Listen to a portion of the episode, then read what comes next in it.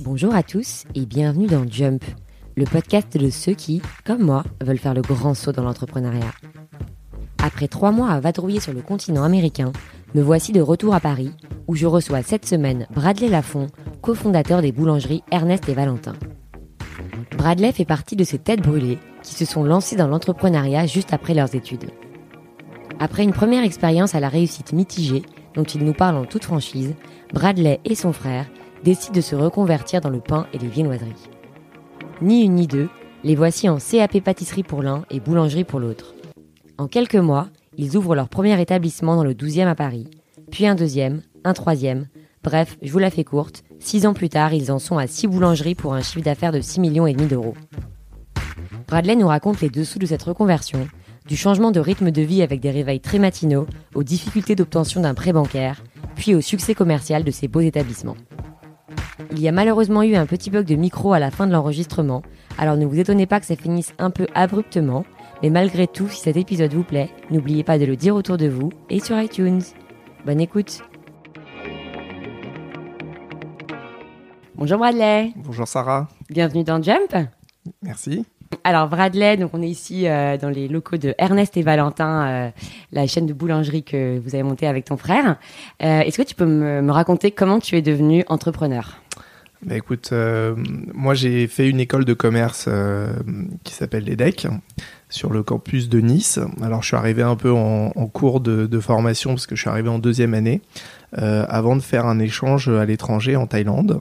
Et là-bas, euh, j'avais déjà moi une idée de, de, de monter euh, une, une entreprise et en, en- par mes connaissances, j'ai fait la rencontre de, de personnes qui étaient propriétaires d'usines de meubles euh, dans ce pays. Et quand je suis euh, quand je suis rentré euh, de mon échange euh, universitaire, euh, j'en ai euh, j'en ai parlé avec euh, avec mon frère Logan qui à l'époque travaillait lui euh, en finance. Euh, et on, on- je l'ai convaincu de, euh, de se lancer euh, avec moi. Donc c'est vrai que nous, on vient d'un milieu où mes parents étaient profession libérale, et donc on n'a pas vraiment grandi dans un milieu où, où c'était le monde du, du salariat. Donc c'était assez naturel en fait euh, de se lancer à son compte et de se lancer vers l'entrepreneuriat sans passer par la case corporate. Exactement, exactement. Et c'est vrai que euh, moi, je suis, le, je suis le plus jeune de la, de la fratrie. J'ai un grand frère et une grande sœur. Et eux euh, avaient eu des premières expériences en, en tant que salariés dans des, dans des entreprises. Et c'est vrai que ils avaient du mal euh, à s'épanouir euh, dans, leur, euh, dans leurs expériences euh, respectives. Peut-être dû à justement à l'éducation qu'on avait reçue, qui était plutôt orientée vers euh, de la création et, euh, et peut-être vers de l'entrepreneuriat déjà à l'époque. Et donc, euh, donc moi, j'avais aussi cet exemple-là de mon frère et de ma sœur. Les premiers stages que j'avais pu euh, effectuer lors de mon année de, de césure euh, ne m'avaient pas forcément euh, convaincu euh, et j'avais pas forcément trouvé euh, la voie de ce que je souhaitais faire. Donc voilà, je suis assez, j'arrive à être assez persuasif quand, quand je veux. Donc j'ai- dit à, à mon frère, est-ce que et à ma sœur d'ailleurs, parce qu'à l'époque ma sœur aussi avait commencé l'aventure, notre première aventure entrepreneuriale on l'avait faite également avec euh, avec ma sœur Euh, et, et donc les deux euh, les deux ont, ont quitté leur leur boulot pour se lancer avec moi dans un premier business qui était de l'import-export de meubles entre euh, l'Europe et l'Asie. Donc tu as réussi à convaincre ton frère et ta sœur de lâcher leur job tous les deux pour euh, une idée que tu avais eue pendant ton Erasmus en Thaïlande. C'est ça. Alors, c'était pas une idée révolutionnaire, hein, c'était euh, tout simplement de, de, fabriquer des meubles pour euh, des hôtels, des cafés, des restaurants euh, sur mesure dans des usines qui faisaient ça pour, euh, pour l'Asie, en fait, pour des, des projets en Asie, d'hôtels. Et, et donc, on a commencé à faire des premiers salons, le salon équipe hôtel, le salon maison objet. Et puis après, on a un petit peu revu notre, notre, notre stratégie en devenant également euh, importateur exclusif d'une marque indonésienne de, mobilier pour la revendre. Alors toujours sur des projets euh, café, hôtel, restaurant, mais également à des revendeurs. Et c'était du mobilier qui était intérieur-extérieur. Et donc là, euh, notre but dans les salons Maison Objet, c'était de trouver des revendeurs euh, sur toute la France et en Europe pour vendre nos, pour vendre cette, cette ligne de produits. Et comment tu avais identifié un besoin euh, dans ce secteur euh, du meuble pour l'hôtellerie et la restauration? Alors, on s'est lancé un petit peu euh, sans faire d'études de marché sur la première, sur première expérience. On, s'est juste dit que assez naïvement, les, les, le prix le prix d'acquisition en, en, Asie était voilà, très faible par rapport à, à ce qui se pratiquait en Europe. Euh, et euh, à l'époque, euh, en plus, le taux de change était aussi très avantageux, donc ce qui n'est plus vraiment le cas aujourd'hui, mais à l'époque, l'euro était très fort aussi, donc ça coûtait vraiment très peu cher d'acheter en Asie. Euh, qu'il y avait un savoir-faire en Thaïlande, moi le pays où j'étais, en Indonésie et en Chine sur sur le mobilier qui était qui était vraiment vraiment vraiment bon. Donc finalement, sans faire d'études de marché, on s'est un peu lancé la fleur au fusil en se disant bon bah on y va. Euh, il n'y avait pas d'investissement euh, important à prévoir. On n'avait pas de salariés à recruter, c'était euh, juste du bagou, du commercial, des marchés, faire des salons. Donc il y avait un petit peu d'investissement à, à, faire pour, pour s'inscrire dans ces salons-là et monter un stand. Mais voilà, on s'est dit ça sera une première expérience et puis de ça on va apprendre sur le tas pas mal de choses. Et puis ça nous permettra dans un second temps de, de réajuster si, euh, si besoin. Donc on a fait ça pendant deux ans et demi. Bon, ça n'a pas, pas été forcément une, expérience d'un point de vue économique euh, très réussie, euh, parce que finalement, voilà, on avait un chiffre d'affaires qui était relativement marginal, de l'ordre de 300 000 euros. après, on n'avait pas beaucoup de frais. Donc c'est que de l'achat-vente, donc c'est pas un métier où vous aviez beaucoup beaucoup de frais. Mais voyant qu'on n'avait pas les perspectives euh, très intéressantes, euh, on, a... décidé de, changer de, Exactement. On va juste revenir un tout petit peu sur les, les débuts de, de, cette histoire parce que euh, je veux juste comprendre comment vous avez mis ça en place. D'accord. Donc tu me dis que tu étais en Thaïlande, qu'on t'a présenté euh, des usines ou des fournisseurs de meubles, c'est ça? Donc ensuite tu as construit quoi? Une sorte de, catalogue et tu allais au, dans les salons, tu payais un stand, tu leur montrais les meubles mais vous n'aviez pas le stock? Si on avait le stock. Ah vous, achetez, donc, vous aviez quand même un investissement. Exactement. on, on a acheté, un petit peu de stock. Après ce que je te disais c'est que on avait euh, finalement c'était assez peu de meubles qu'il fallait montrer parce que c'était surtout un savoir-faire pour la partie hôtellerie euh, où là effectivement on avait fait des chambres pilotes d'hôtel euh, donc c'était notamment sur le salon équipe hôtel qu'on avait fait, qui est un grand salon spécialisé dans l'hôtellerie et la restauration. On, avait fait en fait plusieurs modèles de chambres avec des têtes de lit, des sommiers, des bureaux, des placards. Sachant qu'aucun de vous n'avait une expertise quelconque, soit dans le meuble, soit dans la décoration. On euh. n'avait aucune expertise là-dedans. C'était associé euh, à l'époque avec un cabinet d'architecture qui nous avait designé une ligne de meubles euh, en présentation. Mais il faut bien comprendre que nous, notre, notre créneau, c'était de justement collecter les informations d'architectes qui avaient besoin de faire fabriquer du mobilier sur mesure, ce qui est souvent le cas dans les hôtels, et, euh, et, donc nous, on s'occupait vraiment bah, de la gestion de projet, de la coordination, de trouver euh, les usines euh, pour réaliser au meilleur prix euh, et avec le, la meilleure qualité les, les, besoins du, du cabinet d'architecture. Et derrière, bah, de s'occuper du, du, suivi de chantier, du projet. Donc c'était aussi un gros boulot de logistique. Il y avait un gros boulot de logistique. donc on travaillait avec avec des logisticiens qui s'occupaient de, de, de, faire transiter les, les différents cargos qui arrivaient depuis, euh, depuis l'Asie.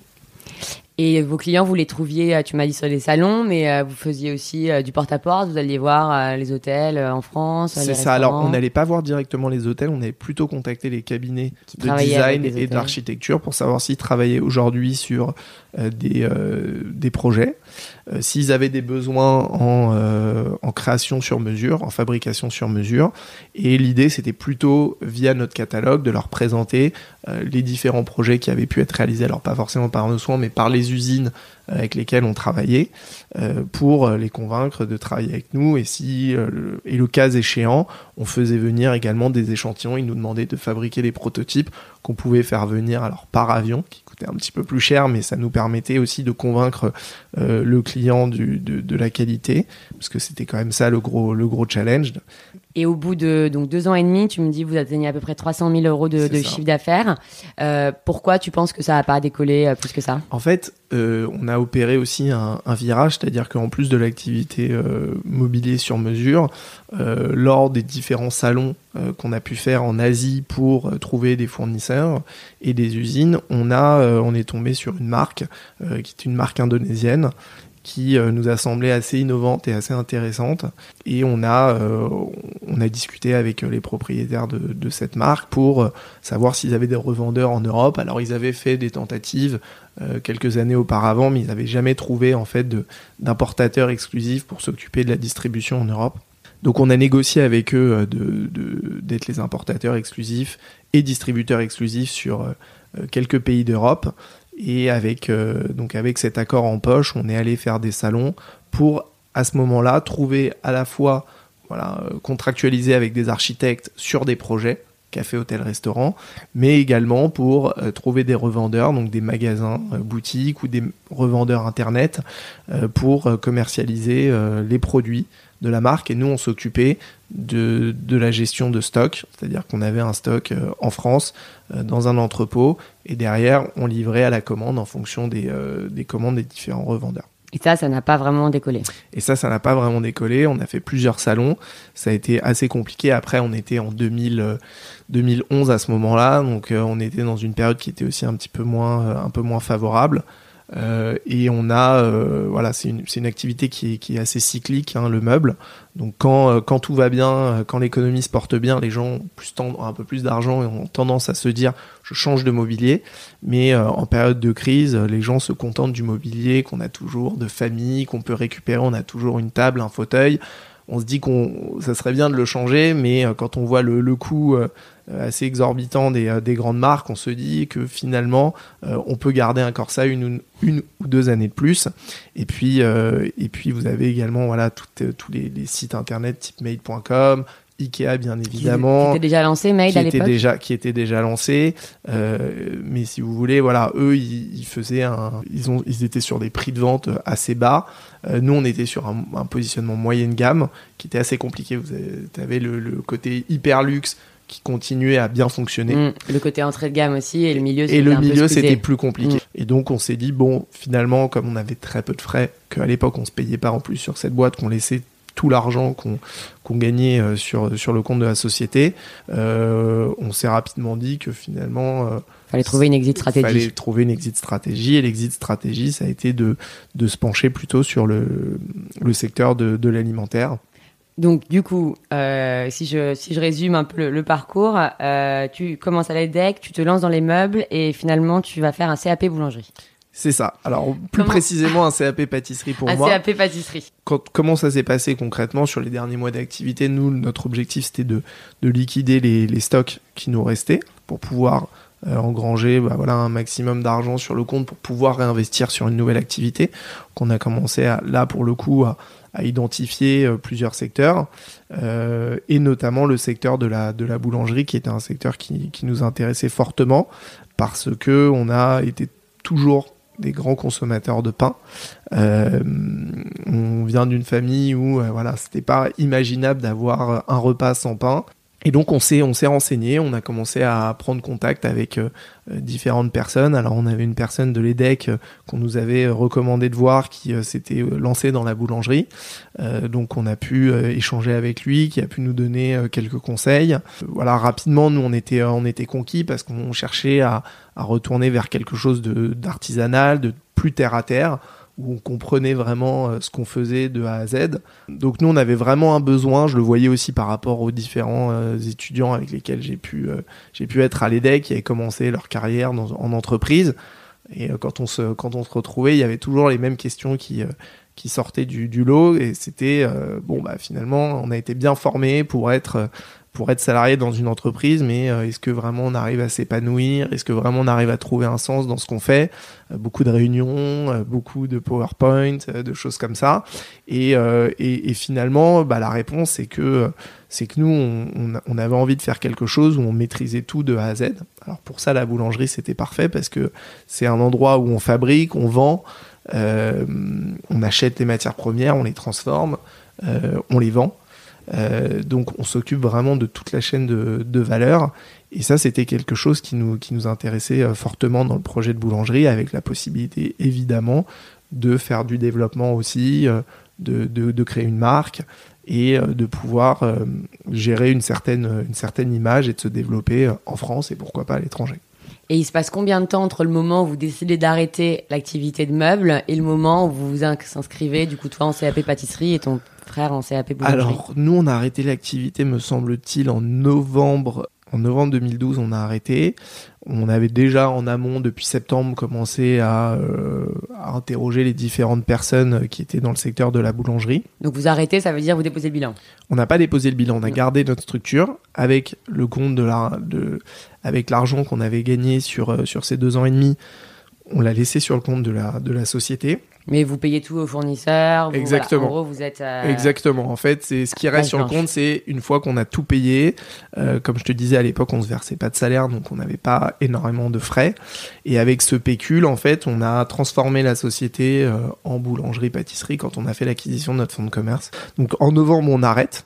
Euh, en février, on démarre un CAP en, en pâtisserie pour moi, en boulangerie pour mon frère Logan. Euh, donc, donc, ça c'était évident. Je veux dire, vous vous êtes pas dit on va se lancer dans la boulangerie sans être euh, boulanger ou pâtissier. Non, on s'est dit, euh, en fait, on avait euh, interrogé des gens qui l'avaient fait sans. Euh, et, on, et nous, notre conclusion, c'était que c'était mieux de faire avant de faire faire. Parce que on se retrouve rapidement dans un, dans un rapport de force qui est inversé avec le, le salarié. Quand on leur demande de faire des choses qu'on a nous-mêmes jamais fait, c'est assez compliqué euh, lorsqu'il y a des erreurs qui sont commises de leur expliquer pourquoi euh, de telles erreurs ont été, euh, ont été faites. Donc nous, notre, notre idée, c'était à la base, on, se doutait bien qu'en faisant une reconversion professionnelle, euh, qui plus est de quelques mois, puisque le CAP qu'on a passé, c'était quatre mois. Donc c'est assez rapide. Normalement, un CAP, ça se passe en deux ans quand on le, quand on le fait de manière euh, euh, quand on le fait à 16 ans, on va dire. D'accord, donc il y, y, a des CAP spéciaux pour quand tu es en reconversion Exactement. qui sont accélérés en 4 mois. Exactement. Alors, il y a, y, a plusieurs, euh, y a plusieurs formations. Il y a 4 mois, il y a 6 mois, il y a 1 an. À l'époque, on avait fait euh, un, un, CAP en 4 mois. Donc, c'était une, une, formation qui commençait en février et on passait les examens en mai ou juin. Euh, ce qu'on avait décidé dès le départ, c'était qu'il y en avait un qui ferait la pâtisserie et l'autre la boulangerie pour pouvoir être complémentaire sur le sur l'activité qu'on qu souhaitait reprendre. Et vous étiez avec des gens qui étaient tous dans la même configuration que Exactement. vous. Vous n'étiez pas avec euh, Exactement. Des, des, ados quoi. On était donc euh, avec des gens en reconversion. Donc nous on a on a passé notre CAP en à l'école de boulangerie de Paris qui est dans le 12e arrondissement, donc pas très loin de, de là où on se trouve aujourd'hui. Et on n'est que avec des gens en reconversion. Alors c'est des profils euh, tous très différents. Il y a des gens qui se lançaient qui avaient euh, une quarantaine d'années, il y avait des gens de 50 ans euh, qui avaient un autre métier avant et qui voulaient se lancer, mais pour devenir salariés. Il y avait des gens euh, qui avaient une précédente activité et qui, eux, voulaient se lancer pour créer une entreprise en boulangerie-pâtisserie. Et c'était difficile? C'était difficile. oui, le rythme est, est, assez différent, parce que là, on commence les cours à 6 heures du matin. Il faut être habillé, changé en tenue. donc, d'un point de vue horaire, c'est un peu différent de ce qu'on a pu connaître euh, par, le, par le passé. Mais derrière, voilà, nous, on avait la motivation et la volonté, on, avait, on voyait assez clair euh, dans, dans ce qu'on souhaitait réaliser. Donc finalement, ça s'est fait assez, euh, assez facilement. En plus, c'était assez cocasse parce qu'il y avait les deux frères euh, qui étaient en même temps dans, dans, dans cette formation-là. Donc pendant les, pendant les pauses, on se retrouvait pour échanger sur ce qu'on avait appris pendant, notre, pendant notre formation. Et, et, dans le même temps, en fait, les après-midi, donc les, les, cours se terminaient vers, vers midi ou 13h, et les après-midi, on, on, commençait nos recherches pour euh, trouver euh, des fonds de commerce, euh, commencer à rencontrer différents acteurs de, de la boulangerie-pâtisserie en termes de, de, fournisseurs. Et euh, juste comment a réagi votre entourage quand vous leur avez annoncé que vous voulez vous lancer dans la, la boulangerie? Parce que aujourd'hui, c'est vrai que la, la, restauration et les commerces de bouche ont un peu retrouvé leur lettre de noblesse, mais là, on était quand même il y a euh, six ans. Euh, c'était c'était le tout début. Euh, tu me dis que tu viens d'une famille où les, tes parents sont profession libérale. est-ce que est-ce que ça a choqué ou est-ce que c'était assez naturel? Non, alors assez naturel, non, parce que effectivement, on n'avait pas euh, dans notre entourage de, de, gens qui étaient euh, vraiment euh, dans la boulangerie. Après, sur le fait de se lancer, de se lancer dans, dans l'entrepreneuriat, c'était quelque chose qui était assez naturel. Et même vos copains d'école, tout le monde trouvait ça une chouette Alors, idée. Non, pour pour les copains d'école, c'était un peu plus un peu plus différent parce que eux, ils se demandaient justement ce qu'on allait faire en boulangerie-pâtisserie. Alors sur le côté monter son entreprise, tout le monde trouve ça génial sur le papier parce que finalement, quand on demande euh, aux différentes personnes, beaucoup de gens ont envie de monter leur entreprise euh, sans forcément euh, passer le pas. franchir le, cap. Mais mais en tout cas pour la, boulangerie se demander bah vous avez un concept particulier qu'est-ce que qu'est-ce que vous que vous souhaitez faire? C'était un petit peu un peu étonnant de se lancer dans ce dans ce secteur là et nous on leur répondait juste que non on avait juste envie de de faire de bons produits du bon pain, des bons, des bons gâteaux, des bons croissants, alors, une fois que vous êtes euh, diplômé de ce CAP, comment ça se passe euh, C'est quoi les premières étapes? Donc, tu me, tu me disais que vous commenciez pendant même la formation à chercher euh, des locaux, etc. C'est ça. C'était quoi les étapes clés? Comment ça se passait aussi avec les, les professionnels du secteur à qui vous aviez affaire? Comment vous faisiez recevoir Est-ce que tu peux nous raconter un peu les débuts de cette aventure? Oui, bien sûr. Donc, nous, en fait, en parallèle de notre, de notre formation à l'EBP, on, on, a commencé à l'école de boulangerie de Paris. L'école de boulangerie de Paris, exactement on a commencé à se lancer dans des, recherches de fonds parce que euh, l'idée c'était quand même de se lancer assez rapidement après l'obtention du diplôme. Et c'est vrai qu'on n'a pas été accueillis de façon euh, très chaleureuse parce que le milieu de la boulangerie est un milieu un peu archaïque euh, qui est voilà un petit peu à l'ancienne. Et des profils comme les nôtres à l'époque, il y en avait, mais ça faisait pas légion. Donc quand on est allé voir euh, les marchands de fonds pour leur expliquer notre, euh, notre démarche et notre projet. Donc les marchands de fonds de commerce. Les marchands de fonds de commerce, exactement, pour qu'ils nous présentent en fait euh, déjà des, des, premières affaires. la réponse qu'on avait systématiquement, c'était bon, revenez nous voir quand vous avez votre CAP.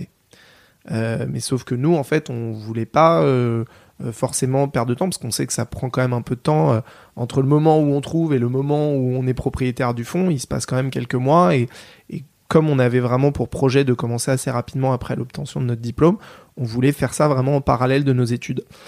Mais finalement le seul fournisseur, on va dire, qui nous a, qui nous a ouvert la porte, c'était à l'époque le meunier avec lequel on travaille toujours aujourd'hui et qui livre euh, l'intégralité de nos, nos, points de vente. C'est euh, un meunier, je peux le citer, qui s'appelle Foricher. Euh, et qui nous a reçus et qui, eux, avaient commencé à installer des personnes en reconversion. Et voyaient que ça se passait bien pour eux. Euh, donc ils se sont dit bah finalement la boulangerie elle est en train d'évoluer. Euh, ils se sont dit bah voilà c'est des profils qui apportent une autre vision euh, du, marché, qui ont pour la plupart en tout cas une une démarche qui est qui est intéressante, de qualité, et donc pourquoi pas les accompagner dans le dans le développement pour bah, pour, pour, leur vendre nos, nos, farines, les former et faire en sorte que bah, ces artisans finalement deviennent de bons artisans et puissent développer leur entreprise. Quand tu dis meunier, alors déjà c'est marrant, c'est un terme qu'on entend, euh, qui rappelle juste les, les comptines enfantines, mais je pense que j'en ai jamais euh, vraiment entendu parler.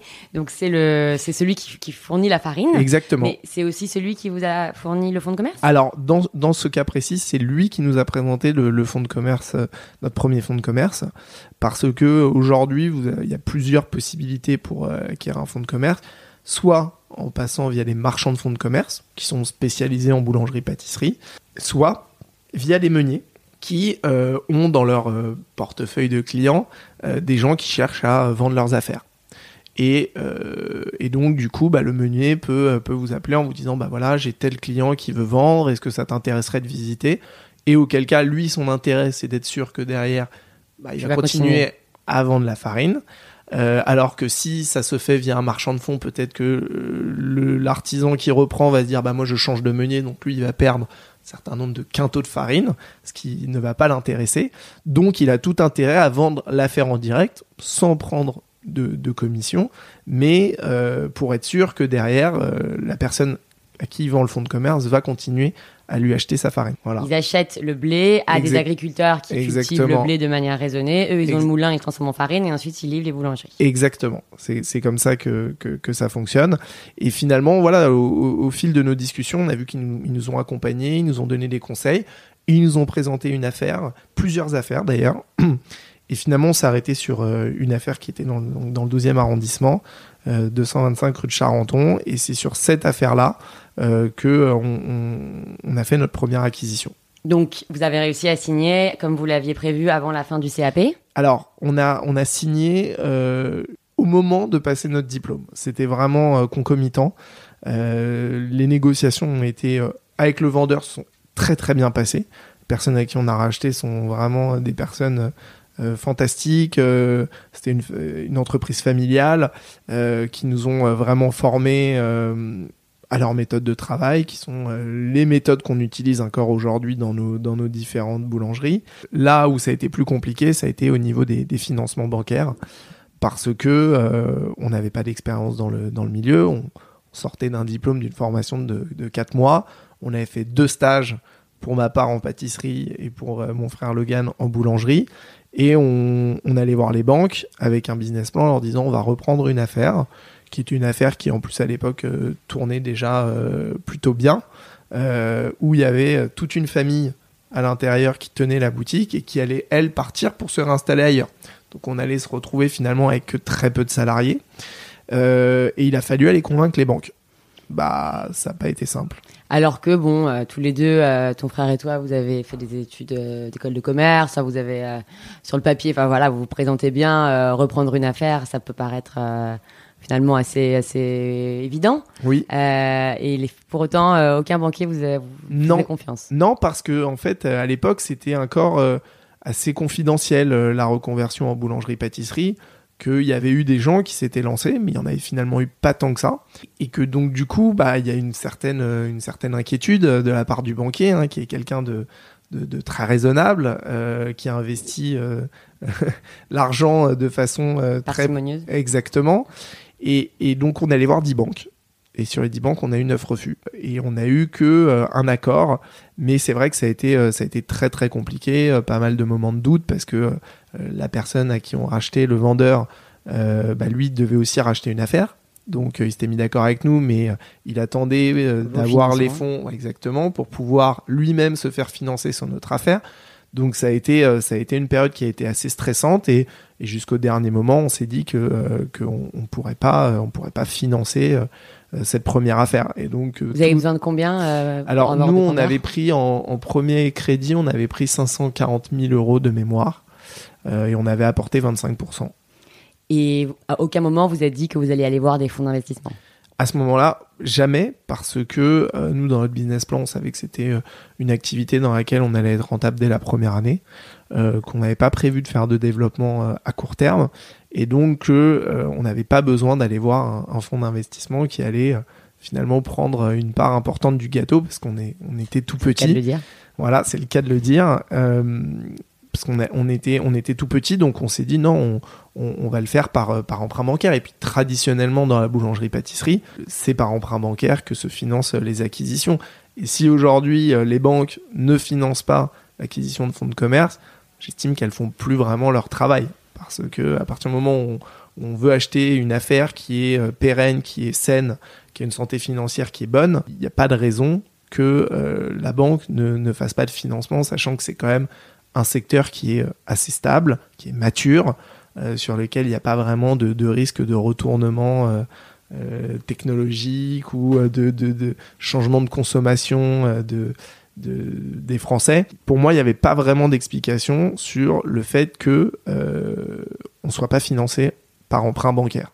Et donc, in extremis, vous obtenez le fonds de commerce. In extremis, vous obtenez euh, le, financement. C'est ça. Et ensuite, il se passe combien de temps à peu près euh, pour que vous puissiez ouvrir la première boulangerie? Alors là, c'est assez rapide. Hein. Euh, je crois qu'on signe la promesse en, juin. Quelques jours après, on a l'obtention de notre de notre CAP. Et à partir du moment où on signe la promesse, on reste dans l'entreprise en tant que stagiaire, finalement, pour se faire former parce que l'idée c'était vraiment de se mettre dans les, dans les chaussures du prédécesseur et finalement de reproduire à l'identique ce qui marchait bien déjà dans cette boulangerie. Donc, moi, je suis allé en pâtisserie, en vente, et mon frère faisait boulangerie et vente. Euh, donc, ça a été assez difficile euh, sur les, premières semaines, parce que c'est un changement de, vie et de rythme assez radical. Euh, le, lever très tôt. En plus, on avait commencé, c'était l'été, il faisait très chaud cet été-là, et donc, conditions de travail n'étaient pas, pas évidentes. Beaucoup d'heures, beaucoup de fatigue mais euh, néanmoins voilà on sentait qu'on progressait assez vite avec euh, avec les, les, prédécesseurs qu'ils ont été très euh, très à l'écoute qu'ils ont été très patients avec nous pour nous former donc on passe tout le mois de juin et tout le mois de juillet avec eux et le 29 juillet on, on signe la vente définitive donc c'était en, juillet 2013 et dès le dès le 29 juillet en fait on, on exploitait la boulangerie qui s'appelait à l'époque Pain et Gourmandise sous, sous, sous enseigne Ernest et Valentin. Et vous aviez euh, pas fait de travaux, pas recruté du nouveau personnel. C'était vraiment, vous repreniez, vous avez rebrandé la boulangerie. Euh. C'est ça. Et encore, euh, la boulangerie, bon, ça a mis quelques, quelques semaines avant qu'on change le store. voilà, mais on a fait zéro travaux. On a repris vraiment dans son jus. On est resté sur les mêmes gammes de produits. Alors effectivement, il y a eu un vide parce qu'il y a quatre ou cinq personnes qui sont parties, qui étaient les membres de la famille. Et donc là, il a fallu bah, un peu doubler les postes. Donc euh, on, travaillait du matin au soir à ce moment-là, on faisait deux postes euh, chacun. Et on a euh, après petit à petit commencé à recruter des personnes. Nous, quand on a repris, on était on était quatre salariés en comptant mon frère et moi. Et Ernest et Valentin, ça vient d'où ce nom? Alors Ernest et Valentin, c'est le prénom de nos deux grands-pères. qui, qui, du coup, en en discutant en famille, on, s'est dit que ça, ça, ça, pouvait être sympa de, de leur faire un petit clin d'œil, même s'ils sont plus parmi nous, de, d'appeler de, de, euh, notre boulangerie Ernest et Valentin. Donc là, on est euh, six ans plus tard. C'est ça. Euh, aujourd'hui, on a six boulangeries. Enfin, vous avez six boulangeries. C'est ça. pour un chiffre d'affaires d'un peu plus de 6 millions. C'est ça.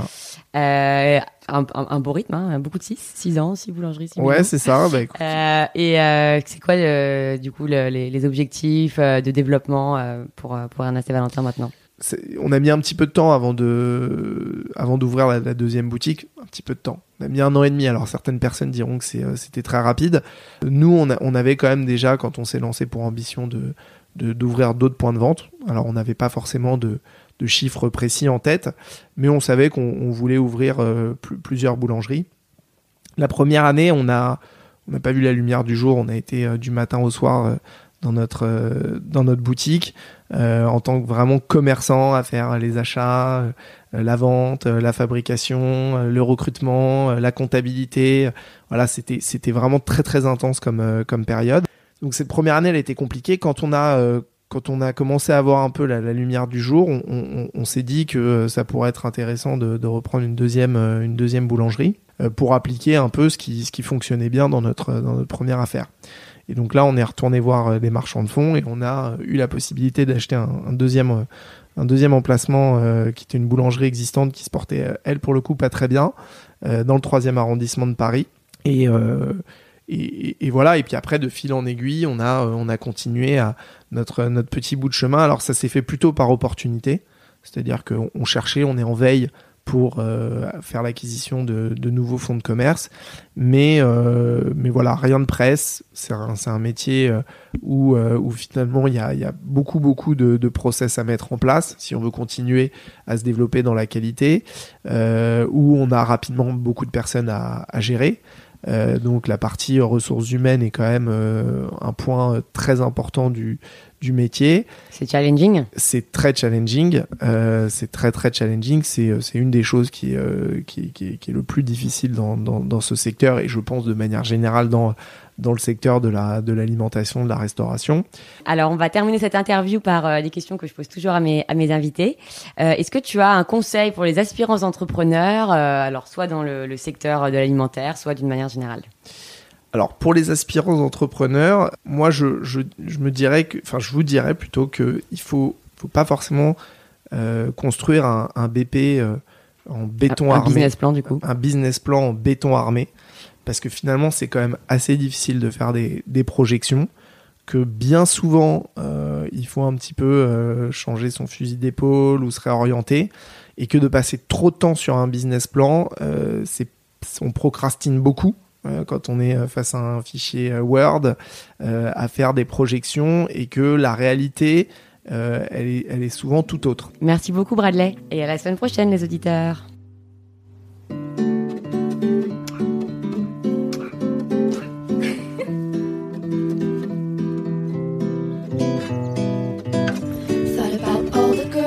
running